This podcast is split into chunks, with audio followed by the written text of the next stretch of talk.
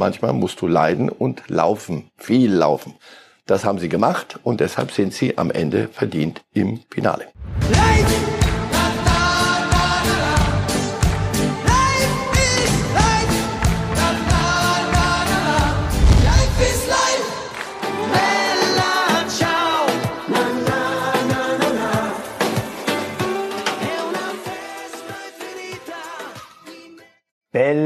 Ciao, der Sommerhit von Giovanni Zarella. Musikwissenschaftler werden es erkannt haben, das hat eine leichte Tendenz zu unserem äh, Titelsong hier von Reifes Live, den Originalsong von Opus und damit Ciao ragazzi, herzlich willkommen bei Bild, herzlich willkommen zu Reifes Live und Ciao ragazzo, Marcel Reif natürlich, wie sich's gehört, bei uns im Studio. Aber sowas von. Haben Ihnen so ein bisschen äh, Sommerfreude jetzt schon bereitet? Ich ja, glaube, unbedingt. Wir dürfen, wir dürfen verraten, Ihren Sommerurlaub werden Sie wahrscheinlich wieder in Italien verbringen, oder? Ja, Come sempre. Nein, Come oder fast sempre. Erfrischend einfacher Text.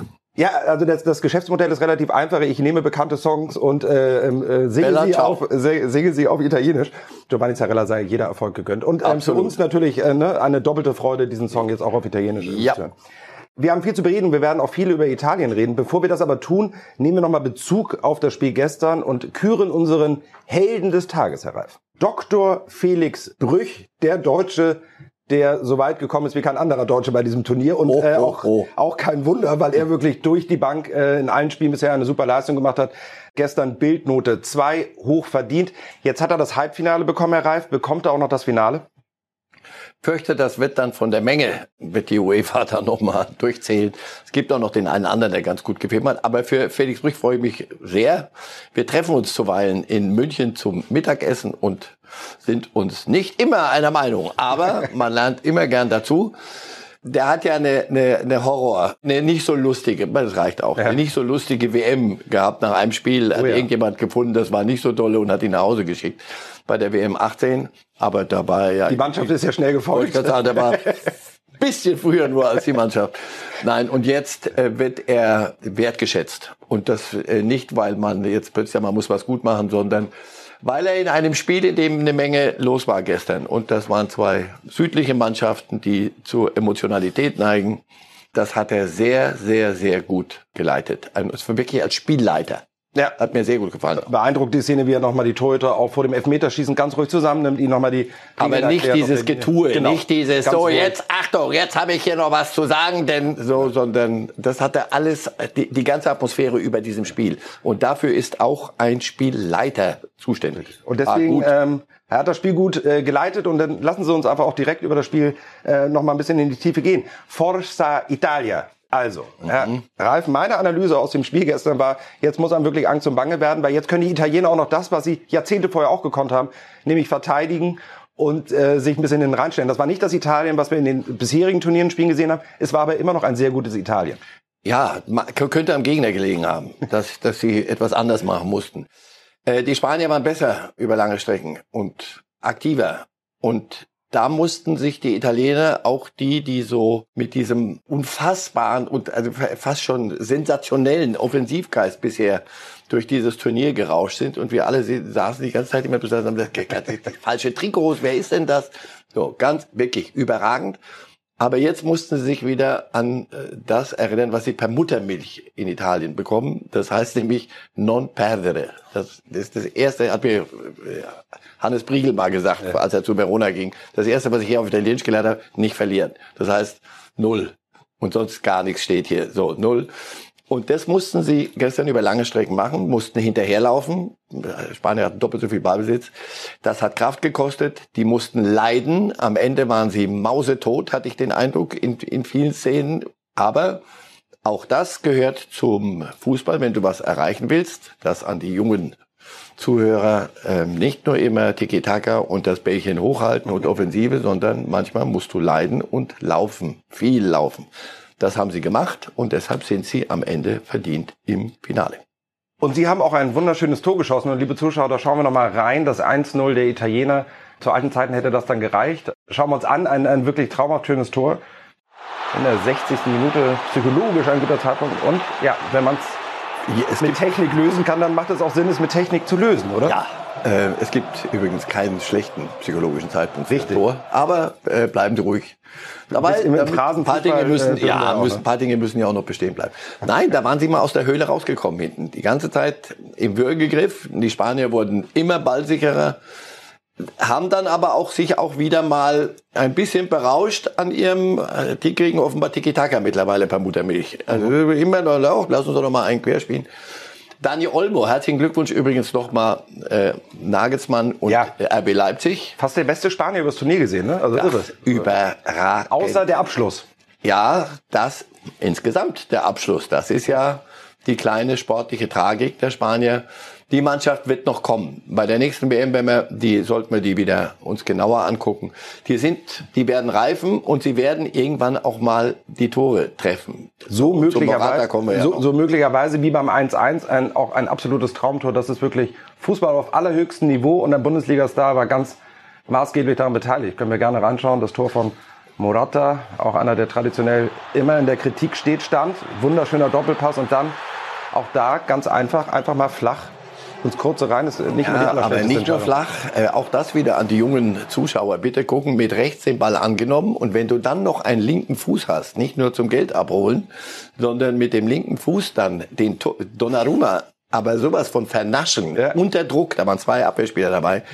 Also das war von Olmo überragend gespielt und Morata ist ein klasse Mittelstürmer. Die Spanier wissen es nur nicht oder sie werden es heute wieder nicht hören wollen und der tut mir wirklich, äh, der tut mir physisch leid. Ja, Ich, ich habe gestern noch mitgelitten. Ähm, tatsächlich, Furchtbar. wir können reinschauen, liebe Zuschauer, denn Morata wurde vom Helden dann zur tragischen Figur Elfmeterschießen. Und ja, er hatte den entscheidenden, nachdem Olmo auch schon verschossen hat, aber schauen wir uns das an.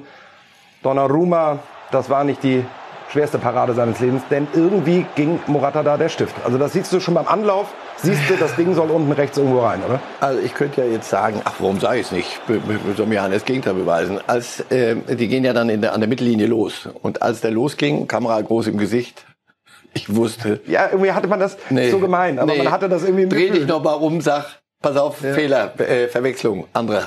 Ich kann es nicht, ich mache es nicht. Ich, denn ich weiß doch, was und was dem alles durch den Kopf ging und jetzt wieder nicht genug gefeixt, wie, wie da in Spanien die Öffentlichkeit, ein Teil der Öffentlichkeit, auch die Veröffentlichte mit ihm umgegangen Ja. ist, ist eine unfassbare Sauerei. Die, die Morddrohungen und die Familie äh, mit also wirklich pervers. Das hat mit mit Sport, Fußball, aber so wirklich gar nichts zu tun. Und aber als er da losläuft, das alles äh, äh, macht man nicht unter der Dusche weg, das den ganzen Müll, der da auf einem äh, auf einen niedergeschmettert wurde. Und als der dann auch den, Elf- an den Elfmeterpunkt geht, dachte ich, oh, nee, nee, nee, nee, nee, Ein ja. an- Ein anderer hat es dann, und das ist Jorginho, es gab sehr, sehr gute italienische Elfmeter, der war der abgebrühteste von allen gestern. Äh, Jorginho, brasilianische Wurzeln, vielleicht liegt es daran, dass ihm da keiner was vormachen konnte. Schauen wir uns gerne an. So kann man es auch machen. Es muss nicht mit Gewalt sein, sondern ihn einfach den Torwart verladen und ihn derartig lässig da unten rein zu schieben, das ist schon groß. Jubel wieder spektakulär, ähm, hat man den Eindruck, ähm, haben nicht alle deutschen Nationalspieler so eine Laufleistung in allen Spielen geleistet, oder? Nicht, nicht, nicht, nicht. Lass Lauf weg. Das Thema ist Okay, wir bleiben bei Jorginho. Ganz kurz, ist ja eine irre Geschichte, wurde ja auch in Italien auch ein bisschen angefeindet. Aber wir müssen nicht einbürgern. Man kann festhalten, er war der bessere Paolo Rink, oder? Oh, da, großer Bogen. Nein, der ist mittlerweile gestandener Nationalspieler und ähm, das kam auch spät rein und er musste, musste für, für, für Spinazzola da, da, da arbeiten und der hat genug auf dem Kerbholz, der, der kam nach Verona als Junge mit 15, glaube ich, hatte Ja. zum Leben 20 Euro im Monat. Alles nicht so, nicht so Aber- lustig, aber jetzt bist du Es ist eine- italienischer Nationale. Auf jeden Fall eine Geschichte und an Geschichten ist diese EM wirklich nicht arm. Also wir haben wirklich wunderbare persönliche Geschichten. Äh, Jorginho gehört dazu. Ähm, viele persönliche Geschichten und darüber reden wir jetzt. Äh, wir suchen ja noch den Finalgegner der Italiener. Danish Dynamite. Ähm, die Dänen, ähm, ganz ehrlich, ich hätte nicht geglaubt, dass sie auch nur ansatzweise die Gruppenphase überstehen. Speziell nach dem äh, Eriksen-Drama. Jetzt sind sie im Halbfinale gegen England, in England, in Wembley, gegen 60.000. Wie groß ist denn das Wunder? Tempermeter, wie nennen wir das? Temper, Sie wissen, was ich meine. Tem Tempodrom? Egal, wie groß sind die Wunderchancen die der Dänen heute? Die Wunderchancen Ah. heute. Nein, was trauen Sie den Dänen jetzt mal ganz sportlich heute tatsächlich zu? Gar nichts, wie überhaupt niemand ihnen was zugetraut hat, wie Sie gerade richtig sagten, denn man kann an so einem Drama auch zerbrechen. Und so sah es ja dann auch ein bisschen aus. Gegen Finnland das Spiel und dann spielst du gegen Belgien und rappelst dich auf und die zweite Halbzeit wirst du dann doch von den Belgiern abgefieselt und dann stehst du nach zwei Spielen mit null Punkten da. Es ist, alles ist vorbei und jetzt könntest du tiefste Trauer tragen. Was haben die gemacht? Sie haben aus der ganzen Sache Stärke gezogen. Und Sie fahren wieder jetzt äh, nach, nach Wembley. Die Engländer spielen jetzt, haben die ihre kleine Heim-EM, spielen zu Hause. Die Bude wird voll sein. Die Engländer sind in Fahrt gekommen. Kane trifft.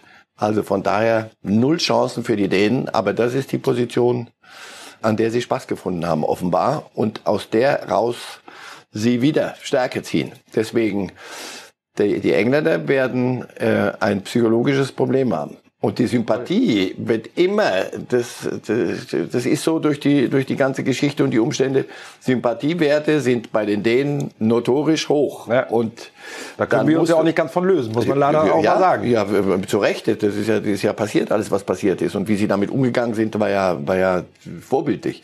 Also deswegen, die Dänen haben keine Chance. Und die, wenn die Engländer allerdings davon ausgehen, wird's, es wird ein, ein hochinteressantes Spiel, weil die Dänen können nicht mauern. Das werden die auch nicht machen. Ich bin mal sehr gespannt, wie, wie Southgate, der, der englische Trainer, an dieses Spiel rangeht. Von der Aufstellung und von der ganzen Einstellung her. Lassen Sie uns noch mal ein bisschen in die Vergangenheit gehen, weil natürlich ist der Vergleich zu den 92er Helden da. Das ist ja gar keine Frage, wenn man jetzt im Halbfinale steht. Damals ja auch ganz kuriose Umstände. Es war der Jugoslawienkrieg. Jugoslawien durfte dann nicht teilnehmen. Die Ideen damals in, wir kennen die Fotos noch im Badeschlappen bei McDonalds etc. pp. Zum Turnier gereist, wohlgemerkt, das waren zwei Gruppen, A4, Halbfinale, Finale, es waren ein bisschen weniger Spiele.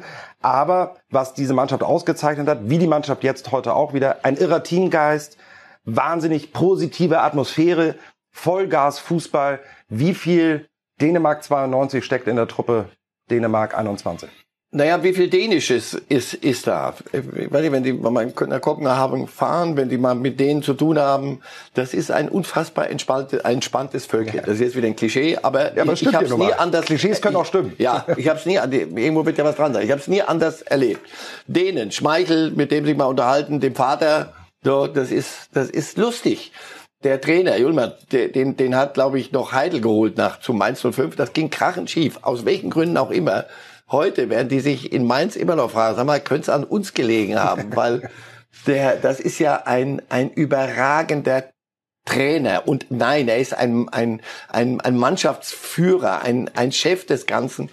Wie viel ist da drin? Sie, sie laufen wieder auf, auf diesem, mit einer gewissen, trotz dieses Dramas, das ist ja dieses Paradoxon, wieder mit einer Leichtigkeit. Das hat so was Unbeschwertes, denn Dänemark wird weiter bestehen und die werden an ihrer ganzen Art nichts ändern, selbst wenn sie nicht das Finale erreichen. Und wenn das schiefgegangen wäre, die haben gelernt an dem Tag, als, als Eriksen um sein Leben kämpfte, dass es Wichtigeres gibt, als Fußballspiele zu gewinnen. Aber macht Spaß, Fußballspiele zu gewinnen. Keine Frage. Und acht mal, Freunde, passt mal auf. Das machen wir jetzt einfach mal. Ja, die- Und diese Leichtigkeit, das- Diese Leichtigkeit ist, boah, das ist Mist für den Gegner. Weil, wie gehst du damit um? Das ist wird ganz, ganz Wie, schwer. wie spielst du gegen eine Mannschaft, die eigentlich gar keinen Druck hat? Ne? Also Ja, das, das, das, so, das ist, niemand- niemand Wir erleben guckt. das auch im Tennis oft. Äh, ne? Da Ja, ist wenn einer du- Spieler, der ja. befreit aufspielen kann. Auf einmal ist jeder Ball hinten rechts im, im, im, im Knick drin. und du spielst nur noch gegen dich selber. Das, das wird sehr, sehr spannend. Und egal wer da reinkommt, die, die haben einen Kader, die können auch Fußball spielen im Übrigen, bevor wir das Ganze keine zu Frage. so einem Tra äh, Tralala und Hopsasa Ding machen, sondern die können richtig gut Fußball spielen. Die haben ein, ein Konzept, die haben einen Plan. Der Trainer weiß, wie man, wie man wechselt, wie man auch Dinge umstellt, wenn es denn sein muss. Also viel Spaß, England. Und lassen Sie mich äh, zum Abschluss dieses Themenblocks doch einfach wirklich den Märchenonkel spielen. Wir stellen uns vor, Eriksen ist beim Finale mit im Stadion und am Ende kommt er runter und wird diesen Pokal hochheben. Also ich meine, wenn es einen Fußballgott gibt, dann ist das Drehbuch doch eigentlich geschrieben. Es kann doch gar nicht anders kommen. Ich denke, wir wollten zu den Italienern halten. Wie machen wir es denn jetzt? Nee, nee, das wird, geht weiter. Aber es ist doch schön, dass, dieses hier, dass es hier nicht nur um Dreier- und Viererketten geht, sondern dass wir all diese emotionalen Dinge und solche Bilder vor Augen haben. das macht die Sache erträglicher. Und, und für die Akten, Herr Reif, ich gönne Ihnen natürlich den italienischen EM-Sieg, damit Sie einen entspannten Urlaub äh, in Italien haben. Mein Herz wird bemühen. bis zum Ende jetzt für die Dänen schlagen, das Gut. geht gar nicht anders. Und ich äh, werde mich bemühen, dennoch dann entspannt. Aber und wir wollen einfach schlicht und ergreifend ein geiles Finale sehen. Und das ist doch wurscht, ja. ob es dann äh, England, Italien ist, ob es Dänemark, Auch den Italien Engländern gönne ich es allerdings auch, damit bitte, bevor das Treibnetz wieder ausgeworfen wird. Der bessere soll gewinnen. So, jetzt haben wir ähm, ganz tief in die Grube reingegriffen. Ja. Äh, lieben Zuschauer, ähm, der Kader für die äh, Olympischen Spiele ist benannt worden von Stefan Kunz. Am 23. starten die Olympischen Spiele, am 22. jedoch schon die deutsche Nationalmannschaft dann da gegen Brasilien. Da schließt sich ein bisschen der Kreis. 2016 das Finale, damals im Elfmeterschießen sehr tragisch verloren. Olympische Spiele kann das ein bisschen den Fleck wegmachen, den die Nationalmannschaft uns bei der EM zugefügt hat. Ist ein anderes Hemd, glaube ich. Wo der Fleck Neue Kleider. Ja, aber klar werden wir uns das, das wieder angucken. Und Kunz hat ja schon äh, vor dieser EM der Senioren mit den anderen, mit den Jüngeren gezeigt, dass man Spaß haben kann an einer Mannschaft, die auch, und das wird die Parallele sein, die auch nicht mit Weltstars gespickt war, ohne bitte mhm. jemandem zu nahe zu treten äh, wenn man sich den Kader anguckt, ich glaube, das sind jetzt 19. Ja, wir, wir, können, wir, wir, können den Kader mal ähm, einblenden, den haben wir vorbereitet. Ähm, äh, witzige Personalie, Sven Brodersen, äh, äh, schöner norddeutscher Name, der hat äh, vorgestern unterschrieben und wo wechselt er hin? Nach jo Japan, nach Yokohama. Yokohama. Also der hat einen Heimvorteil. Ja.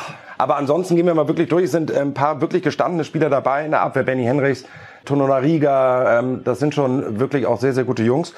Und unter anderem, und das ist sicherlich der Name, über den wir jetzt ein bisschen länger reden wollen, auch noch, neben Maxi Arnold, sicherlich Max Kruse. Ein Name, ich glaube, der ist für die Stimmung da wunderbar. Der wird auch die, äh, da werden auch die jungen Spieler ordentlich Spaß mit ihm haben. Sollten genügend Kleingeld mitnehmen für die Pokerrunden, die möglicherweise da entstehen. Ähm, aber Max Kruse wäre das eigentlich einer gewesen, den man auch gerne vor zwei Wochen äh, noch bei der EM gesehen hätte?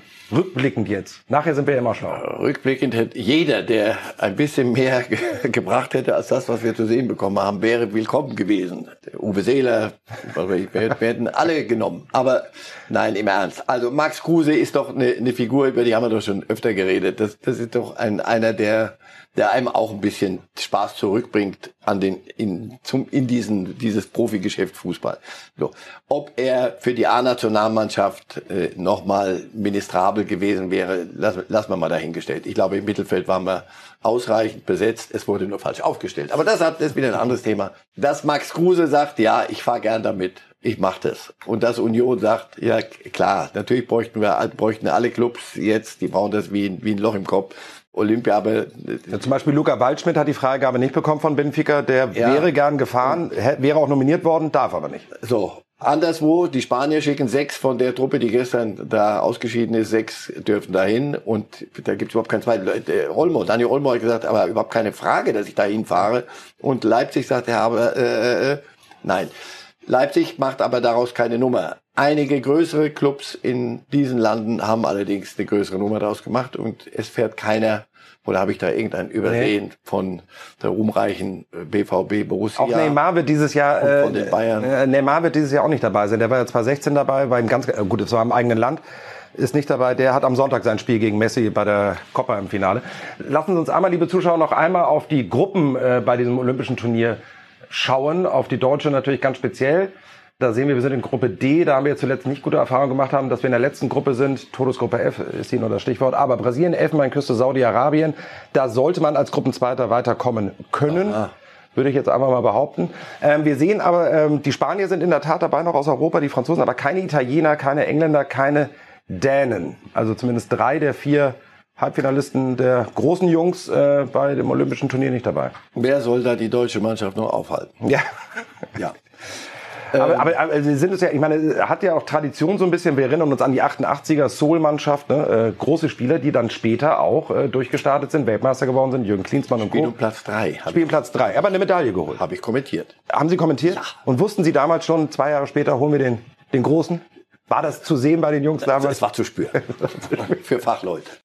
Also wir können vielleicht mitnehmen ein Komm, positives lass es uns nehmen, wie es ist und Spaß dran haben, dann genau. wieder äh, Olympia und das ist vielleicht auch eine Nummer kleiner als und wird auch mit ein bisschen kleinerer Münze gehandelt als das, was wir uns mit dieser EM aus deutscher Sicht haben Aber äh, antun müssen. Es wird aber trotzdem eine Sache da noch äh, gesagt, wirklich spannend zu sein, wie Stefan Kunz sich da verkaufen wird. Er war ja auch immer mal möglicherweise im Gespräch als, als äh, Löw-Nachfolger und ich glaube, der wird schon allen zeigen wollen, wie man eine Truppe auch anders führen kann, auch nach außen. So wie Löw das gemacht hat. Ne? Also ja, aber das, das wird er nicht. Wollen. Er wird sich nicht beweisen müssen, sondern das hat er schon gezeigt. Das hat er schon so wie er ist, äh, ist er gut. Und wenn man so einen nicht braucht, nichts gegen Hansi Flick, deswegen ja. das ist völlig ja, in Ordnung. Aber wenn man äh, die Art, wie man auch mit ihm umgegangen ist bei der Nachfolgefindung für, für Jogi Löw. Zumindest grenzwertig. Ein DFB-Kapitel weiter im ja, Buch. Das, das DF ich liebe den DFB. Der, aber der DFB mit seinem Buch, das wird äh, dicker als die Bibel, da sind wir uns einig. Ja. Wir kommen zu einem anderen Trainer, Julian Nagelsmann bei Bayern. Mein lieber Herr Reif, was ist Ihr Ratschlag an so einen jungen Trainer aber beim hallo. größten Verein Deutschlands? Welchen Fehler sollte er auf gar keinen Fall zu Beginn machen? Julian, jetzt aber aufgepasst, ja, weil jetzt kommt's von oben. Äh, Nagelsmann ist zu lange schon dabei, komischerweise, in diesen jungen Jahren und an relativ äh, öffentlich wirksamer äh, Stelle. Also Hoffenheim da schon äh, so, War das Gesicht so durch, damals, aus ja. dem Elend zu führen und in Leipzig aber den Bayern mal richtig eine Saison zum Knabbern zu, zu bescheren der braucht keinen Ratschlag. Der weiß auch, was Bayern ist. Das ist, es ist immer nur für, für Leute, die denken, in Bayern, ach komm, ist ja auch nur Fußball.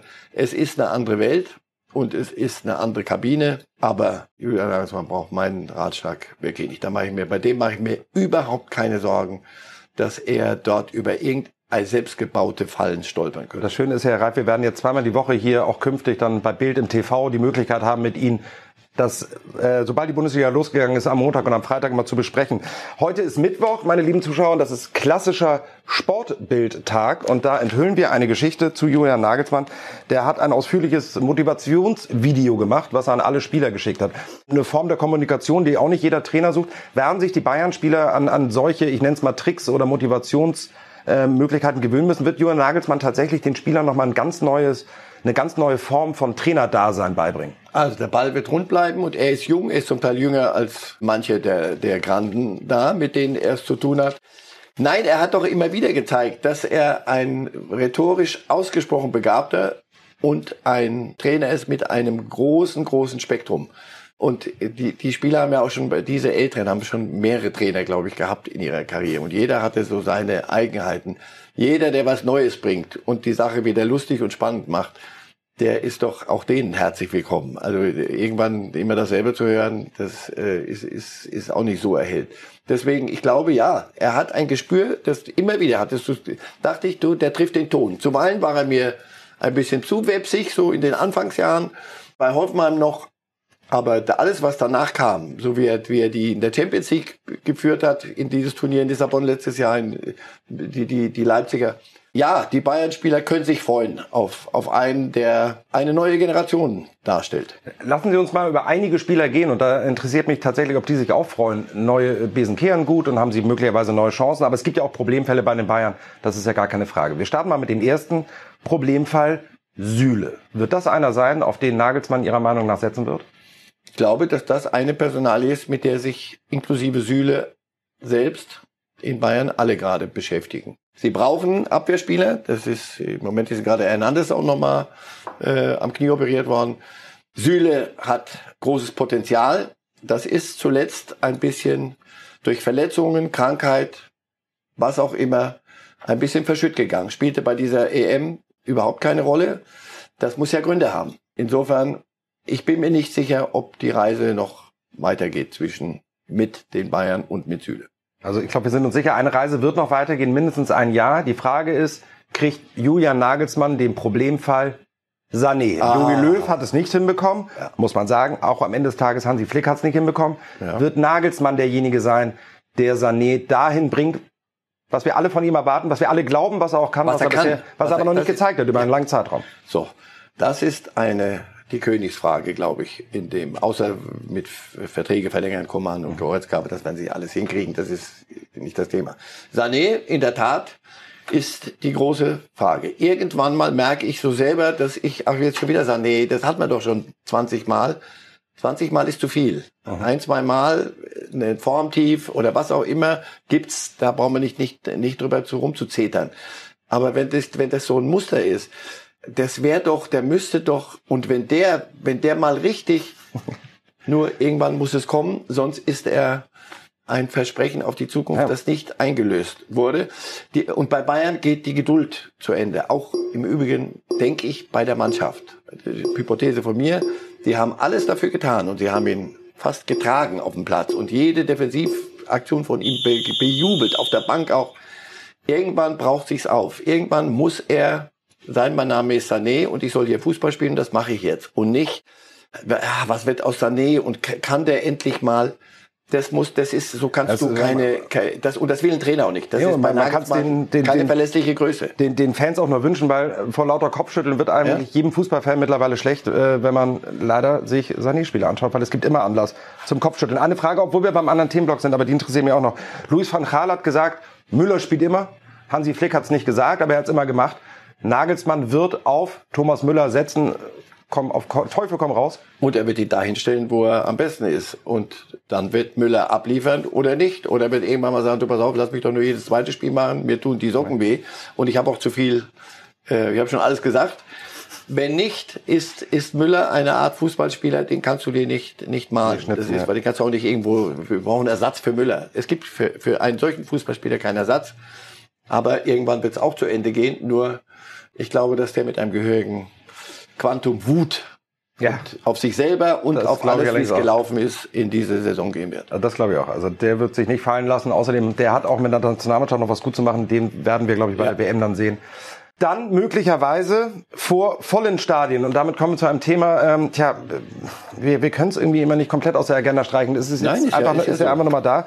Was ist beschlossen worden? Die äh, Bundesliga-Stadien werden zurückkehren. Zumindest gilt das jetzt erstmal bis zum 11. September. Historisches Datum. Ähm, mit äh, maximal 50 Prozent Auslastung äh, und maximal 25.000, so ist richtig. Also äh, 50 Prozent oder maximal 25.000 Leute im Stadion. Ist für Sie da jetzt das Glas halb voll, weil wenigstens 50 Prozent, oder ist es halb leer, weil es doch 50 Prozent leer sein wird? Ich versuche es nachzuvollziehen. Also 25.000 Obergrenze. Wenn du aber Abstand halten kannst bei 50.000. Es geht doch um Abstand, oder nicht? Ja, also 50 Prozent, also wir, wir, wir Was? können die Grafik... Also uns- 50% Nee, bei dem, der- 50 Prozent, der es machen kann, bis maximal Also bis zu 25. 50.000. Genau, 50.000 Mann Okay. Arena. Und wenn du mehr 25. als 50.000 Genau. Wir, hast? wir, wir- wir schauen uns gerne mal die Übersicht an, liebe Zuschauer, äh, starten da in der Bundesliga, da sehen wir es dann. Also Dortmund eine Kapazität äh, über 81.000, maximal dürfen jetzt aber nur 25 ran. Da Aber sind die es könnten 50 doch Prozent hier rein. 40.000 auch Abstand halten. Das ist ja, oder das nicht? ist ja genau So. der, der Irrsinn, ehrlicherweise, den ich nicht verstehe, der mir bisher auch noch von an niemandem de- erklärt wurde. An, über das lohnt es sich doch dann mal kurz mal innezuhalten und nachzudenken, weil das, dann wird's, das ist mein Gefühl, und nochmal, ich bin nicht Virologe und ich werde, auf das Eis werden Sie mich auch nicht locken. Aber da frage ich mich, sag mal, äh, ist das Willkür oder ist das eine, eine Zahl in die Luft geworfen oder was ist es? Absatz. Das ist jetzt unser deutsches Problem. Heute Abend werden wir sehen, ein volles Wembley-Stadion, fast volles Wembley-Stadion, mit aber richtig vielen Menschen.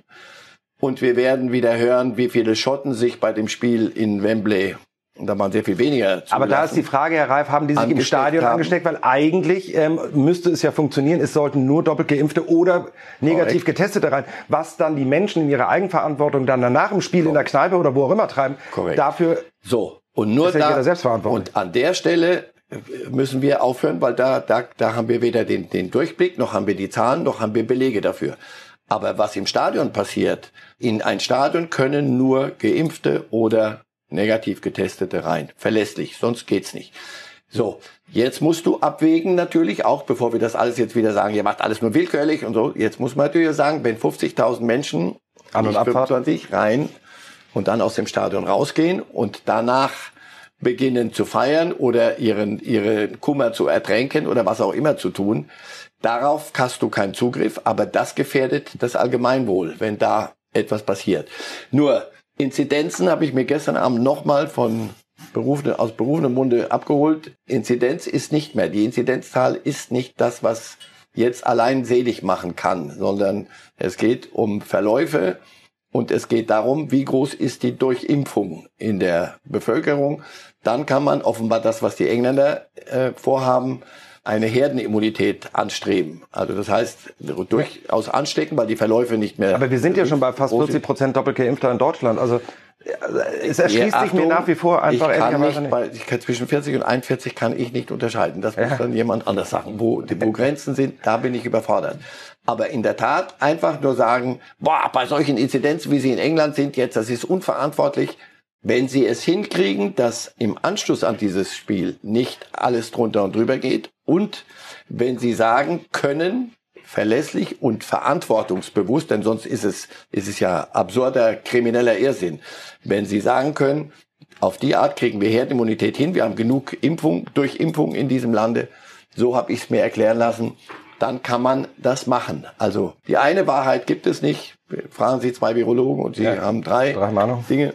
Also, aber wir, wir gucken uns das heute Abend an und man hofft, dass bei dieser absolut.